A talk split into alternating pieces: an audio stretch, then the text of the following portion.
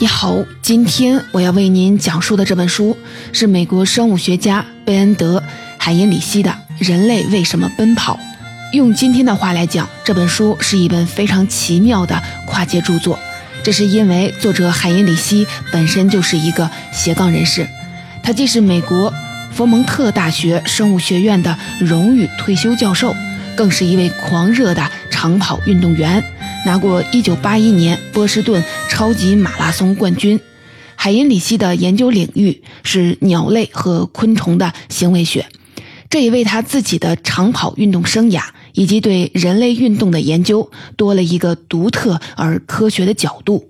之所以说这本书跨界，是因为它杂糅了三部分的内容。首先是作者海因里希对自己长跑运动生涯的回顾，其次呢是海因里希从生物进化学角度对于人类和动物运动方式的分析与知识科普，第三是作者从跑步爱好者角度出发，谈如何借鉴其他动物的运动方式，优化自己的运动体验，提高成绩。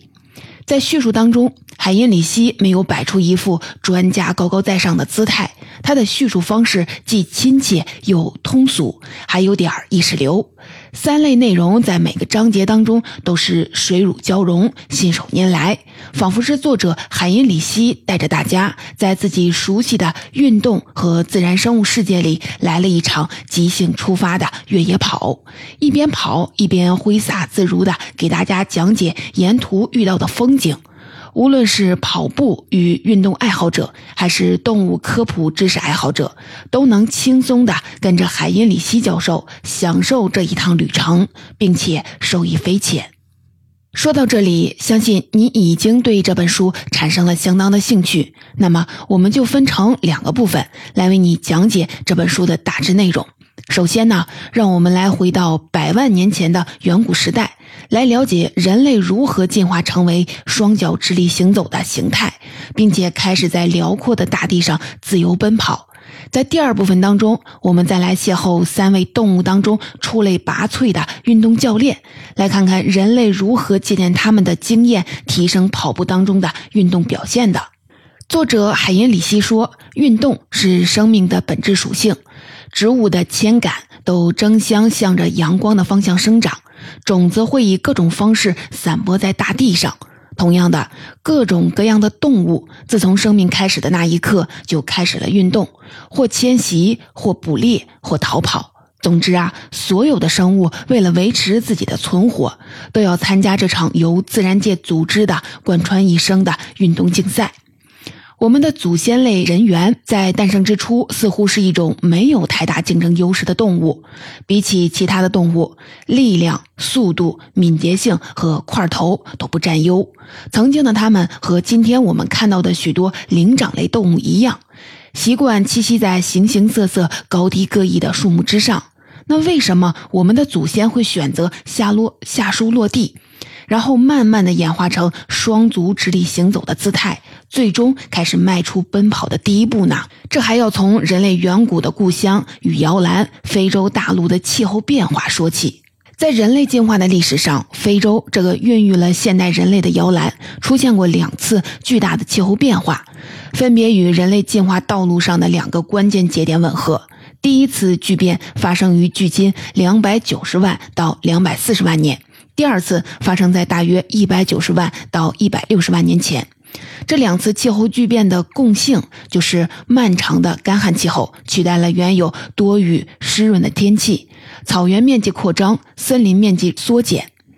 而原有的类人猿种群灭绝了，取而代之的是大脑容量更大、身高体重更占优的新类人猿群体。由于森林面积的缩减。意味着栖息空间的压缩和食物供给的减少，所以我们的祖先就面临着极大的生存压力，被迫下树落地。在这种定期发生的气候变更中，我们的一部分祖先被环境所逼迫，于是慢慢进化出了各种适应性能力，比如说更大的脑容量、直立行走和工具制造等等。在平坦的地面上直立行走，要比原来四肢着地爬行的移动方式消耗更多的体力，但给人类祖先带来的好处是无可替代的。比如更迅捷的移动速度、更广阔能够提前发现威胁或者是猎物的视野等等。而且，直立行走解放了人类祖先的双手，能让他们使用工具和武器，从而进一步的促进了人类大脑的发育。不仅如此，直立行走还让人类祖先遭受日照的面积缩小了大约百分之六十，进而减少了水分的蒸发，间接提高了人类在地面上持续活动的耐力。在相对平坦的大草原上，刚刚从树上下来的人类祖先就面临激烈的生存竞争。狩猎需要我们有迅捷的移动能力，而逃避大型食肉动物的追杀同样需要迅捷的移动能力。作者说，刚刚进化出直立行走能力的人类祖先，并不以速度见长，所以啊，人类的狩猎活动更多以合作方式展开。不过呢，人类的奔跑能力也在这种残酷的生存竞争当中慢慢的提高了。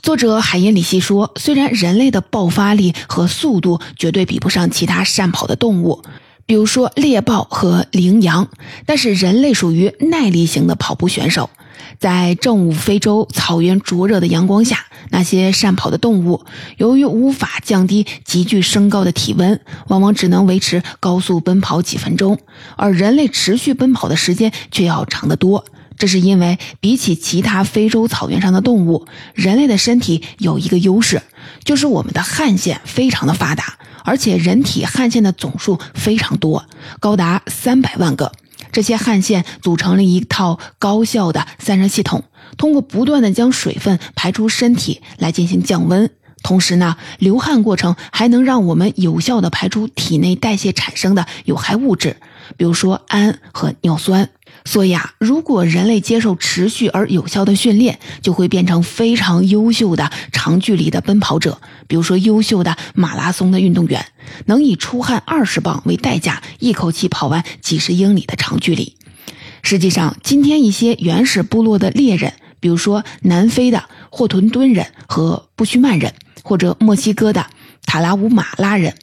依然保留着来自远古祖先的狩猎方式。就是利用自己超强的耐力，不断的追逐自己的猎物。那些被盯上的斑马、羚羊或者是鹿，虽然能够利用自己的速度暂时的甩开人类的猎手，但是在这种长时间的追踪和反追踪里，最终会因为炎热导致的体温过高力竭而死。一九六零年罗马奥运会上，男子马拉松比赛冠军是一位名叫比基拉的埃塞俄比亚选手。更神奇的是，他是不穿跑鞋，光脚跑完了全程。这不由得让我们想起那些在经年累月的狩猎当中练就的一双快腿、耐力惊人的非洲原住民猎人。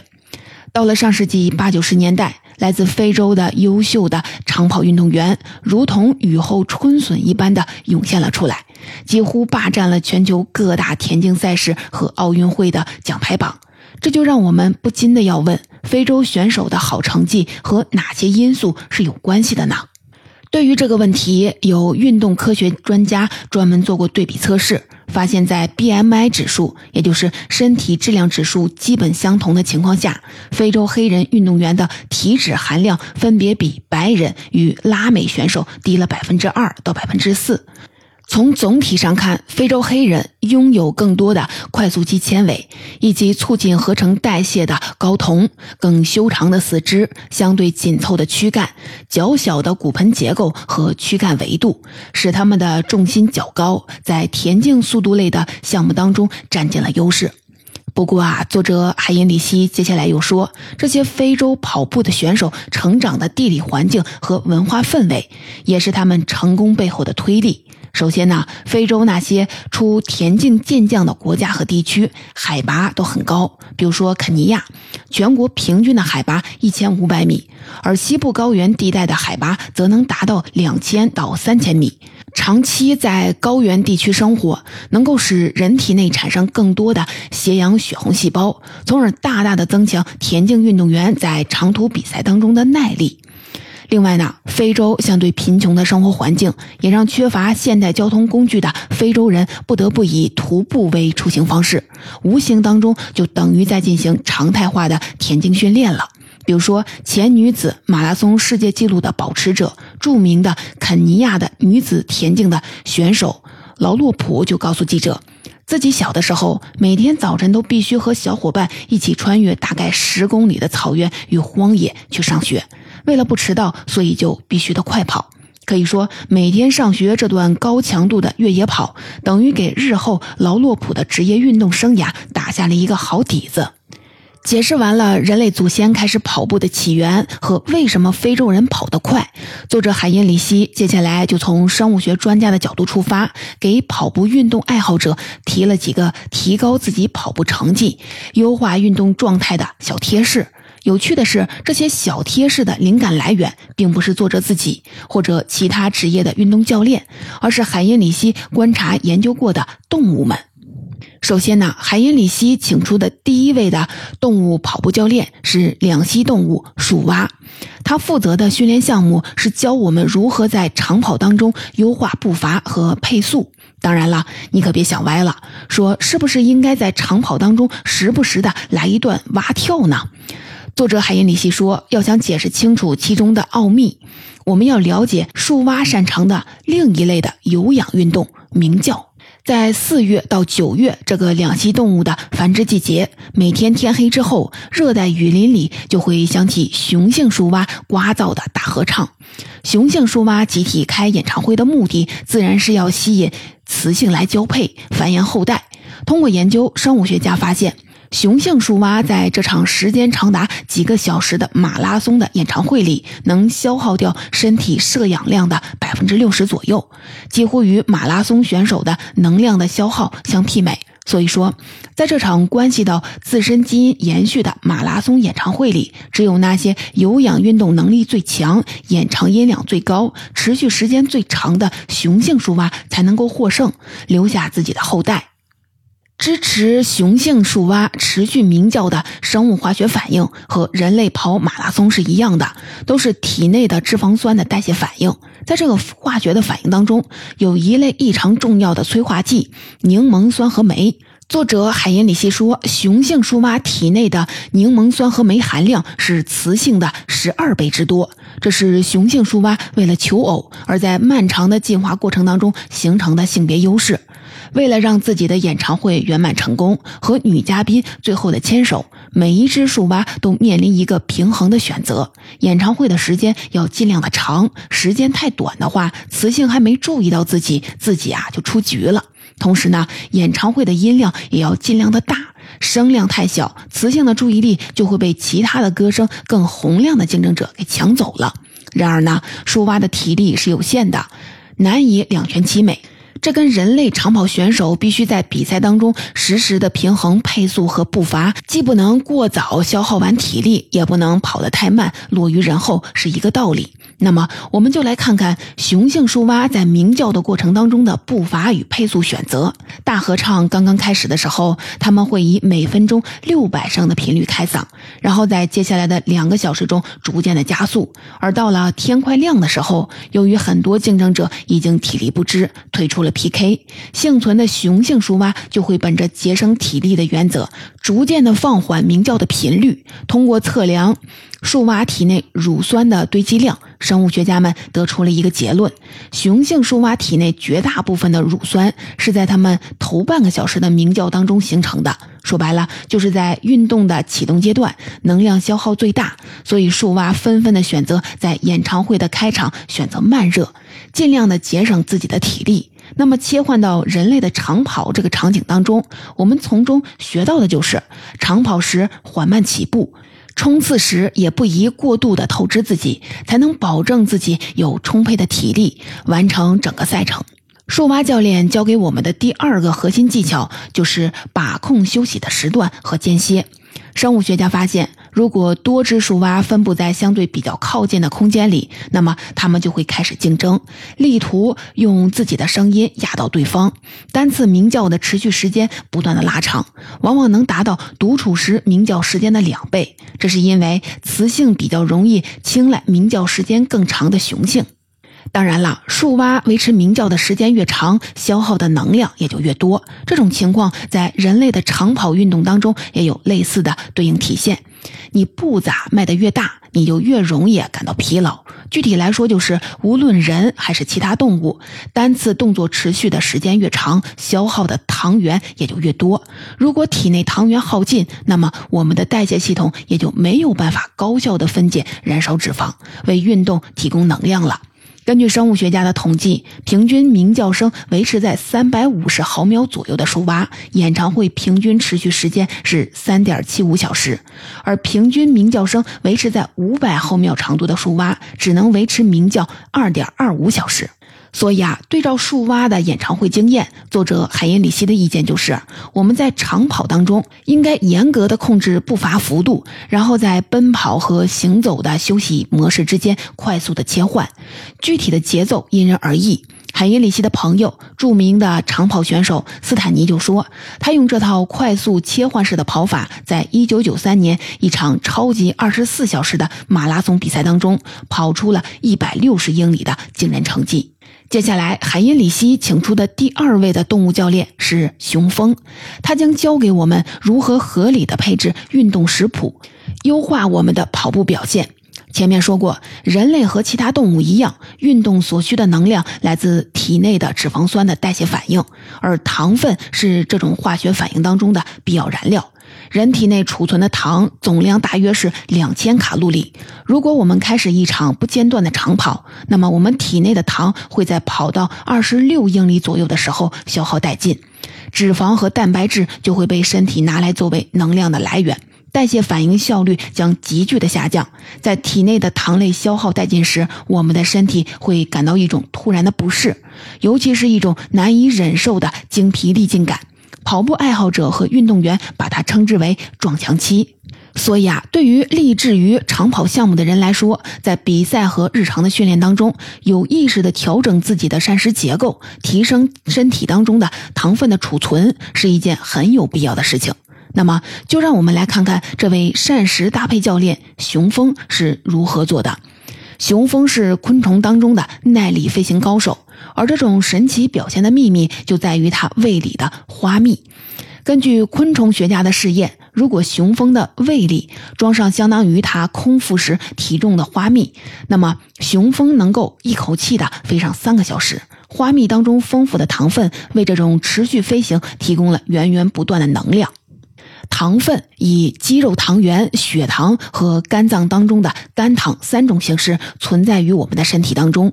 然而，很多市面上的运动饮料都标榜自己富含大运动量必需的电解质和抗氧化剂，少含或者是不含糖分。作者海因里希说，这是一种误区，不要被带到沟里了。要想在跑步，尤其是长跑当中保持充沛的体力，糖的摄入补充是第一重要的。听到这里，有人就会说：“那有什么难的？一边跑步一边吃糖，可不可以呢？”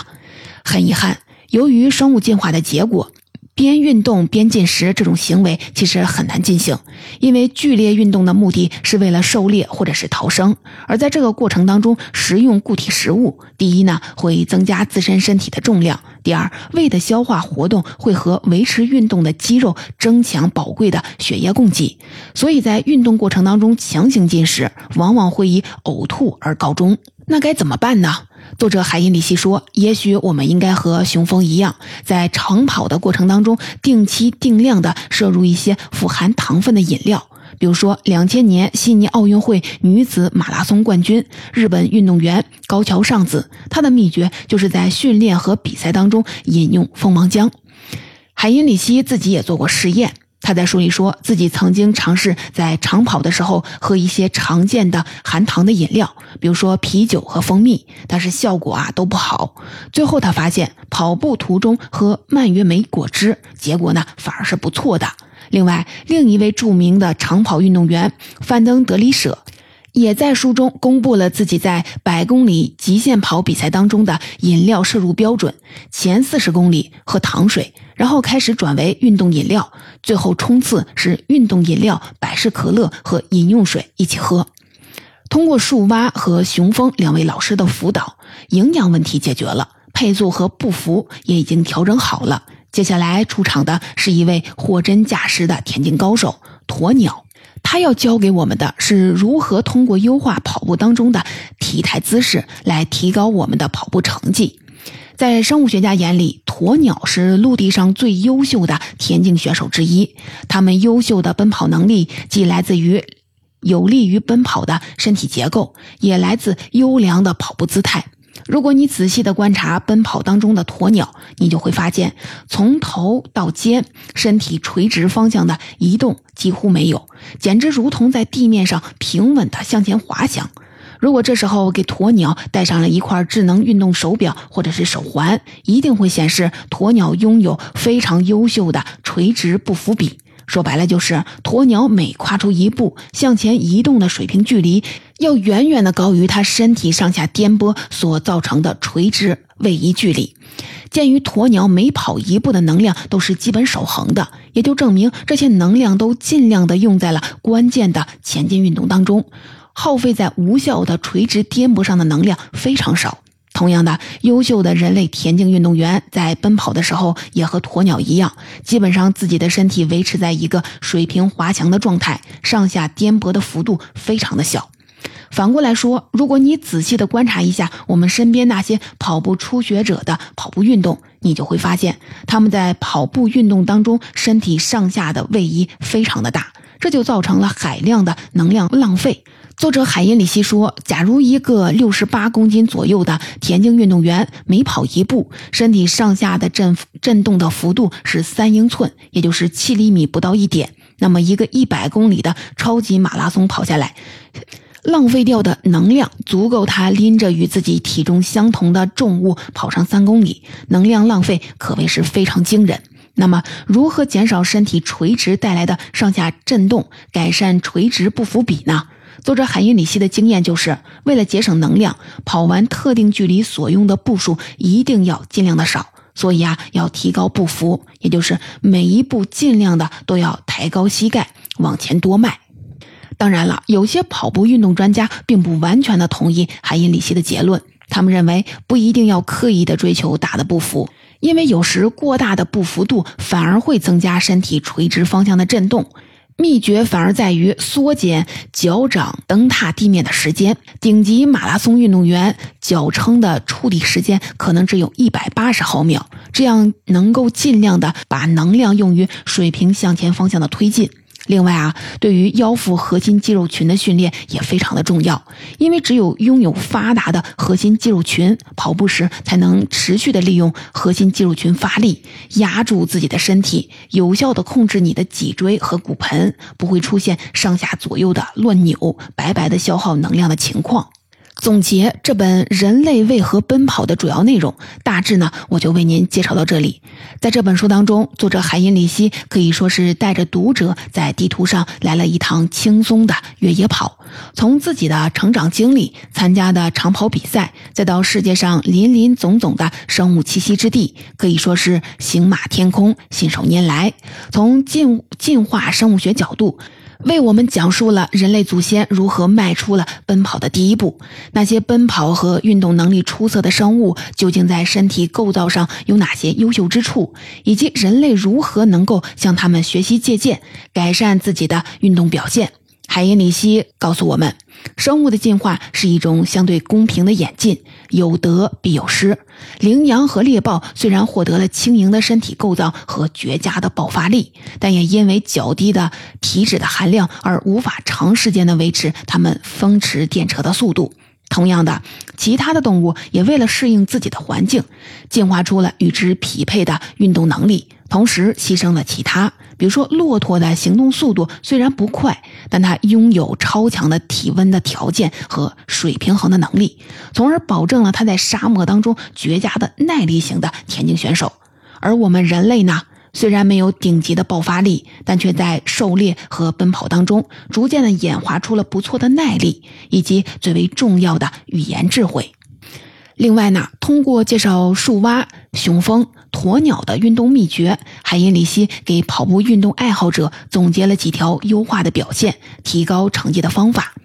第一呢，开场慢热，保持体力。第二，快走休息模式与跑步模式定时切换，不要间隔太长。第三，长跑当中注意补充糖分。第四，通过锻炼腰腹核心肌肉群，不断的优化自己的垂直不伏比，减少身体垂直移位带来的能量消耗。在本书的结尾，海因里希充满激情地回忆了自己在1981年芝加哥100公里超级马拉松赛事当中夺冠的经历。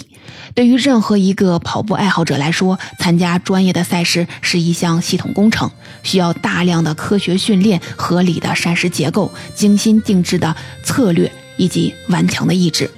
正如作者所说，跑步是人类自古以来所从事的最简单、最接近本能的运动。然而，为了更加优秀、出类拔萃，你必须紧密地围绕自己的目标，细心打磨每一个细节，如同人类的祖先一样。只不过啊，我们的祖先更多的是为了生存而奔跑，而我们呢，则是为了挑战自我和实现梦想。